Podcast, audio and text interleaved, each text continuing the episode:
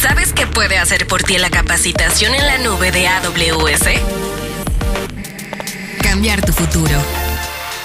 Descúbrelo en Talento Cloud, un podcast en colaboración con Amazon Web Services. Bienvenidos a un episodio más de Talento Cloud. Yo soy Aura López y es un gusto para mí presentar a mi colega Luis Geige. ¿Cómo estás, Luis? Muy, muy bien. Y bueno, en esta ocasión nos acompaña una mujer cuya historia también es muy, muy inspiradora y que gira alrededor del poder transformador de la nube. Nos acompaña Sofía Romero Corral, arquitecta senior de soluciones en la nube de AWS, basada actualmente en Canadá.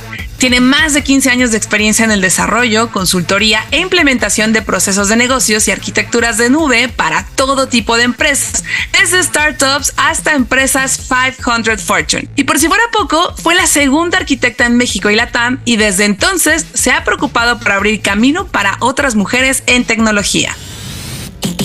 Inspiración de primera mano. Invitados Talento Cloud. Sofía, ¿cómo estás? Bienvenida. Mucho gusto, muchas gracias por invitarme a este programa. Vamos a darle aquí con el talento clavo. Sofía, primero que nada, nos gustaría que nos contaras un poco de ti y de tu trayectoria. Claro que sí, ahora muchas gracias. Bueno, soy ingeniera en tecnologías inteligentes y sistemas computacionales, pero además tengo una especialidad en dirección de operaciones. Tengo una carrera de diseño de modas, soy técnica de uñas y justo les comentaba un poquito antes a mi familia, me acaban de aceptar una maestría de dirección y diseño de videojuegos. Entonces me gusta mucho estudiar. Este, al principio yo tengo también una ingeniería civil trunca porque tenía una amiga que no podía caminar y mi sueño era como hacer un coche que se manejara solo y hace muchos años. Pero pues el destino me llevó por otro camino de tecnología que fue más hacia los videojuegos. Mi familia, todos siempre han estado como muy ligados a los videojuegos. Mi mamá era de esas personas que dejaba prendido el Family con Superman y que nadie podía tocarlo porque ya ven en noventa y tantos. Siempre estuvimos como súper pegados a los videojuegos y a la computadora. Yo vivía en una casa de eh, más de 11 personas, entonces teníamos una tele. Entonces ya que me tocaba otra vez jugar o tocar la tele o poner mi música era súper complicado, tenía que esperar mi turno. Y un día me regalaron una computadora eh, usada y ahí fue cuando empecé a descubrir el mundo de los videojuegos. Entonces, em, en ese mundo de los videojuegos yo me metí mucho a lo que es MMORPG, que son los videojuegos en línea masivos eh, de juego de rol. Y ahí justamente me enseñaron que desde cómo formatear una computadora, cómo programar, cómo hacer videojuegos, cómo hacer mapas, modificarlos, y de ahí empecé yo también a enseñar esas cosas y me di cuenta que era mi pasión. Decidí irme a ingeniería en sistemas. No sé si a ustedes les tocó, pero en mi época, hace muchos años, cuando querías una tarjeta de crédito tenías que llenar una solicitud a mano, mandarla al banco y esperarte hasta mes y medio para que te dijeran te aprobamos tu crédito. Y justo mi primer trabajo fue automatizar eso por allá del 2004-2006 en donde hacíamos reconocimiento de caracteres manuscritos, escritos y marcas. Y pues bueno, eso fue como una de las grandes cosas que me empezaron a emocionar de las nuevas tecnologías. Y de ahí mi carrera fue tomando eh, diferentes rumbos. He tenido la fortuna de ser manager de infraestructura y seguridad por muchos años. Eh, también estuve encargada de e-commerce. Eh, fui la encargada de seguridad, infraestructura y desarrollo, por ejemplo, del primer hot sale y primer buen fin en Latinoamérica. Y me acuerdo que en aquel entonces no existía la nube, no existían estas herramientas de automatización que ahora tenemos. Y em, había mucho, mucho, mucho conocimiento en hackeo del hardcore, aquel, en aquel entonces que era de código, que era de gente que realmente tenía mucha capacidad para encontrar esos agujeros y esos backdoors o puertas que dejamos abiertas sin querer o por desconocimiento. Y fue muy emocionante, la verdad es que ese tipo de cosas y después ver el éxito y ver que es algo que ahora se hace cada seis meses o cada año y que fui pionera en eso me genera muchísimo pues muchísimo orgullo y felicidad. Y actualmente estoy como arquitecta de soluciones en AWS, llevo acá ya bastantes años, ya voy para mi séptimo aniversario. Llevo tres años en Canadá eh, a mí me contrataron en 2016 en México y me ayudaron a moverme a Canadá para hacerme cargo del área de Greenfield en la parte de Enterprise enfocada a Financial Sectors. Oye, Sofía, pues está impresionante todo lo que, lo que nos cuentas. Y bueno, si bien ya ya nos dijiste algo al respecto. sí me eh, gustaría que nos cuentes cómo ha sido tu experiencia, tu sentir en todo este mundo tecnológico. Mira, yo creo que para las mujeres es súper complicado y súper diferente de lo que cualquier otra persona eh, haya vivido en ese, en ese ambiente de tecnología. Siempre desde que empecé a estudiar, vi como ese estigma y vi como esa desigualdad entre hombres y mujeres en, en todos los sentidos. Y realmente no me daba mucho cuenta hasta que entré a Amazon, en donde conseguí personas que realmente fueron mis mentores y me mostraron cómo normalizaba ciertas actitudes de violencia o ciertas actitudes de desigualdad que en ese afán de encajar y de ser aceptados, dejamos de lado y normalizamos, ¿no? Eh, yo creo que eso es algo que me dejó muy marcado eh, Amazon. Uno, yo siempre me he sentido como que no encajo en muchas, en muchas formas.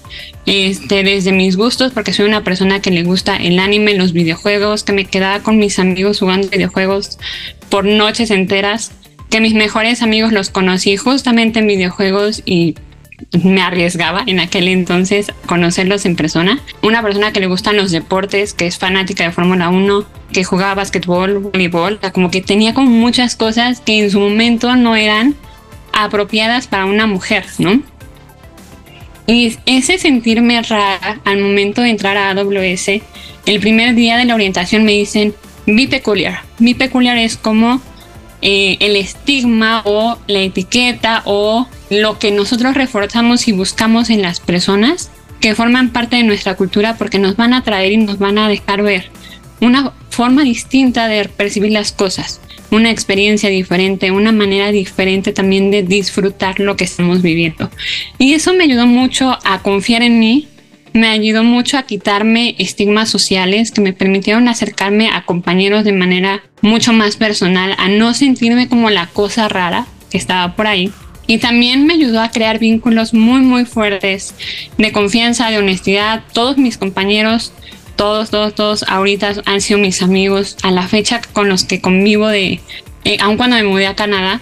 Platico casi diario con amigos de México, de los que estuvieron desde que mi proceso de contratación entonces yo creo que esos vínculos que se trasladan eh, no solamente a, a, la parte de trabajo, sino a la parte personal son súper importantes. Al final, el hecho de que tú disfrutes tu trabajo, de que sientas pasión, depende mucho también del ambiente en el que estás laborando. El, no tener esta carga o esta etiqueta de ser diferente y que eso es malo, sino de ser diferente y que eso aporte y que eso suma, te ayuda a generar mejores resultados, te ayuda a disfrutar tu trabajo, te ayuda a que otras personas también disfruten trabajar contigo y genera que pues te vayan invitando también a nuevos proyectos y nuevas iniciativas porque tienes un punto de vista distinto, ¿no? Es muy interesante todo lo que nos estás contando, Sofía, y gracias por compartir tu historia, porque estoy segura que hay muchas mujeres eh, allá afuera, muchas niñas que probablemente empiezan a sentir lo mismo que tú y estamos en tiempos totalmente diferentes en donde afortunadamente también ya hay mujeres como tú que nos ayudan a darle visibilidad a, esta historia. En ese sentido, hace ratito hablaste un poquito de la pasión y lo que te apasiona. Justamente, ¿cómo, ¿cómo le haces para inspirar y apoyar a mujeres y niñas que buscan seguir en una carrera tecnológica. ¿Cómo surgió todo esto para que siga siendo una fuente de inspiración? Yo cuando empecé en todo esto, pues no había alguien que me dijera que estaba haciendo bien lo que estaba haciendo. Y al contrario, había mucha gente a la que tenía que demostrarle que yo sabía hacer las cosas y que estaba capacitada para hacerlo. Entonces no tenía una persona con quien identificarme, con quien recurrir y no conocía realmente a mujeres en tecnología. Las pocas que conocía generalmente estaban de project managers o de venta, pero nunca encontré una persona, o al menos durante ese, esa época de desarrollo, que fuera enfocada realmente a desarrollo, a infraestructura, a seguridad, a toda la parte que yo estaba manejando. Entonces, algo que, que me cayó en un punto fue, a mí me gustaría ser la persona que yo no tuve, las siguientes generaciones. Y, me dediqué mucho a, justamente eso, a buscar ser, a, buscar personas que tengan esta necesidad, esta inquietud por la tecnología y apoyarlas de la manera que yo pueda, desde mentoría, desde revisión de currículum, desde guía para encontrar la carrera, guía para encontrar sus pasiones y, y sobre todo encontrar un lugar o generar una red de apoyo entre mujeres. Y esto afortunadamente se fue dando desde que entré en AWS. Primero de gente interna, encontrar pues a, esta, a la primera mujer que fue contratada, Cindy, que siempre tuvo mi, siempre fue mi apoyo, siempre ha sido una de mis mejores amigas, una persona que admiro. Y empezar a ver que existen mujeres que necesitan también tener este rol modelo, esta visión o este campo de lo que se puede hacer, ¿no? Y que hay muchos campos en los que no estamos presentes y eso no quiere decir que no podamos, simplemente que hay que abrir camino. Justamente eh, nosotros generamos una, una comunidad de mujeres de la mano de Sandy, que también es volvió una de mis mejores amigas después de que empezamos a hacer esta comunidad de AWS que se llama Embajadoras Cloud. Esta idea surge porque ella era una de las líderes de la comunidad de AWS en general para México. Y empezamos a ver, porque yo he acompañado a veces a platicar y a dar algunos temas técnicos que habían muy pocas mujeres. Y decíamos, bueno, o sea, ¿cuál es la razón de la que no lleguen mujeres? Y platicando y haciendo lluvia de ideas, pues muchas de las mujeres dejamos de trabajar a las 5 o 6 de la tarde y empieza nuestro segundo turno de trabajo, que es el de ser mamá o ser ama de casa. Entonces, todos los meetups son a las 7, 8 de la noche. Obviamente no vamos a dejar a nuestros hijos o no vamos a dejar de hacer lo que tenemos que hacer en la casa. Nos dimos cuenta que toda esta parte de comunidades está pensada para un mundo que no es de mujeres. Entonces, en una ocasión, platicamos qué pasa si hacemos un evento Primero, en el que podamos pasar por ellas y dejarlas para asegurar que llegan bien a su casa. Y estuvimos platicando con ciertas startups que también nos ayudaron a proveer este servicio. Y fue un meetup muy exitoso. Creo que tuvimos en esa ocasión más de 35 mujeres. Y de ahí nos dimos cuenta también que pues no era que las mujeres no quisieran ir, era que no había la seguridad, por ejemplo, en ese momento. Y uno de los feedback que tuvieron en ese evento fue que pues no tenían con quién dejar a sus hijos y por eso no habían atendido. Y nos hicimos otro meetup que fue en la mañana, en un fin de semana, cerca de un lugar que tuviera un lugar donde pudieran dejar a sus niños. Y en ese me acuerdo que tuvimos más de 90 mujeres. Nos dimos cuenta que no es que no haya mujeres interesadas, simplemente el ambiente no está pensado para mujeres. Y las únicas que podemos hacer un cambio para eso somos nosotras. Y yo creo que esa es una de las cosas en las que podemos apoyar y de las que estoy tratando de hacerme cargo junto con un montón de, compañeras, amigas, e inspiradoras mujeres que me acompañan en el camino para hacer una diferencia de este tipo, ¿no? Oye, Sofía, ¿y cómo fue que decidiste ser arquitecta en la nube? Híjole, realmente eh, no decidí. fue, fue todo como un poco de constancia, si se quiere decir así. Mis amigos me impulsaron. Yo creo que siempre tener esta red de personas que creen en ti, que te impulsan y te retan a hacer algo diferente, eh, es lo que a veces te va a ayudar a cambiar de posición y a moverte de tu zona de confort. En aquel entonces yo había sido líder de un montón de cosas, de business analyst, de QA, de desarrollo de, de mobile, de web, de había sido project manager, había sido infraestructura, seguridad, soporte técnico, había sido desarrolladora, o sea, ya había pasado por todos los caminos posibles habidos y por haber de, parte de tecnología. Y empiezan a salir estas vacantes de AWS y mis amigos me empiezan a decir, Sofía, es que tú sabes un montón de AWS y nadie está, porque en aquel entonces, pues habían como 10 servicios, 15 servicios, tampoco era como que tuviéramos todos los servicios que teníamos hoy, ¿no? Entonces me empezaron a decir, Sofi, aplica, Sofi, aplica, al grado de que un día, porque tenemos este síndrome del impostor de creer que no somos lo suficientemente buenos. Y este síndrome está mucho más presente en las mujeres, que si no cumplimos con el 100% de lo que dice la vacante, no aplicamos. Y esto a diferencia de los hombres, que con que cumplan el 30% ellos aplican, eh, a mí se me hacía muy complicado pensar que yo pudiera quedar en un rol dentro de AWS. Un día llegan mis amigos y me dicen, Sofi, para que apliques a hacer una cosa, vamos a apostar.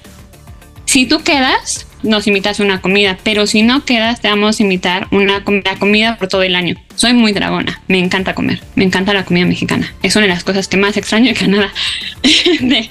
y em, apliqué, en aquel entonces el proceso eran dos entrevistas por teléfono y una en sitio. Y después de la primera entrevista por teléfono, les hablé y les dije, pues invítenme a mi comida porque no quedé. No, no, espérate que te digan que no, que, yo estaba segura que me había ido súper mal. Y, no, me hablaron para la segunda. Y yo decía, bueno, no puede ser.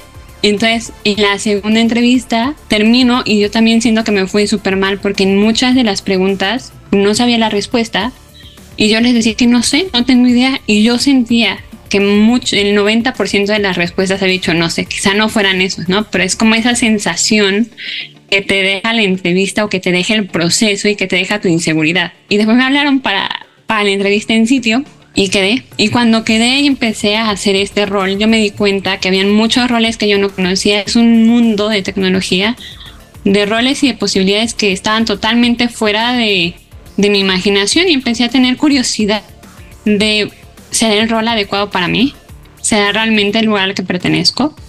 Y empecé a experimentar, afortunadamente dentro de AWS está la posibilidad de hablar con otra gente que tiene otros roles, con otros cargos, pedirle si puede ser como su sombra por una semana o por unos días y experimentar otros roles siempre y cuando cumplas con tus objetivos. Entonces yo experimenté roles de evangelista, de manager, de servicios profesionales, de mm, soporte, de TAM, de todo lo que, lo que te puedas imaginar. Y me di cuenta que el rol de arquitecto era una combinación de todos esos roles en los que yo podía estar a cargo de lo que yo quería hacer y podía hacer cosas como mentoría, podía realizar hackatones, podía hacer public speaking, podía tener eh, discusiones súper técnicas con mi cliente, pero también podía tener conversaciones a nivel directivo eh, con clientes o con fundadores de startups.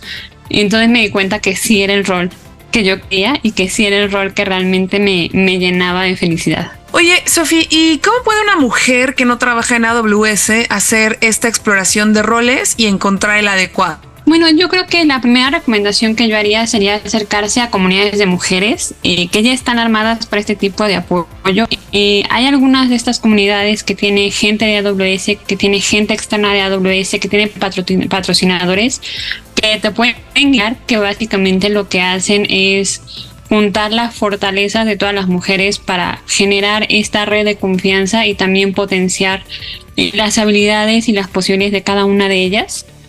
Otra de las opciones podría ser buscar cursos que sean adecuados para tus skills a partir de mi recomendación, un test de introspección en donde realmente te conozcas. Hay muchos test en los cuales eh, puedes generar perfiles. Ahorita con toda la parte de inteligencia artificial generativa hay test muy buenos que te dan no solamente tus fortalezas, sino qué pasa cuando tu fortaleza es aplicada en un mal día y cómo reaccionas y cómo podrías mejorar esa parte de, tu perfil o de tus, de tus habilidades o cómo tener cuidado en esas áreas, por ejemplo.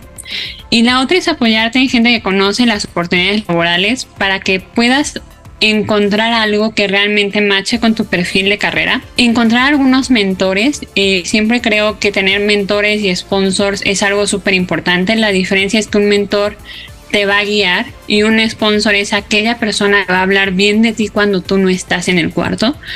Y creo que tener esas dos figuras dentro del el ambiente o dentro de tu red que te puede ayudar no solamente a encontrar ese pad de carrera, encontrar esa oportunidad adecuada, sino también en caso de que aparezca esa oportunidad, sea alguien que te traiga a ti como recurso a la mesa para que seas considerada es súper importante. Pues muy interesante todo lo que nos estás contando, Sofía. Yo creo que la gente va a quedar, al igual que nosotros, como muy pues muy, muy enriquecidos con esta información y con esta conversación que hemos tenido. Así que de verdad, muchísimas gracias por, por todo tu tiempo. No, muchísimas gracias, Aura y Luis, por invitarme a este capítulo. De verdad espero que esto resuene en alguien y esta comunidad de mujeres no sea la única.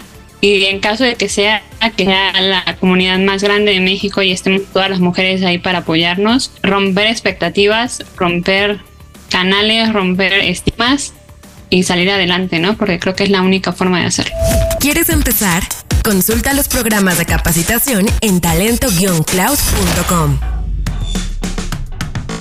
Amazon Web Services cree que el futuro de la tecnología pertenece a todos los géneros, creencias, razas, orígenes y comunidades, por lo que se ha enfocado en incrementar la representatividad y también la oferta de cursos y capacitaciones en la nube.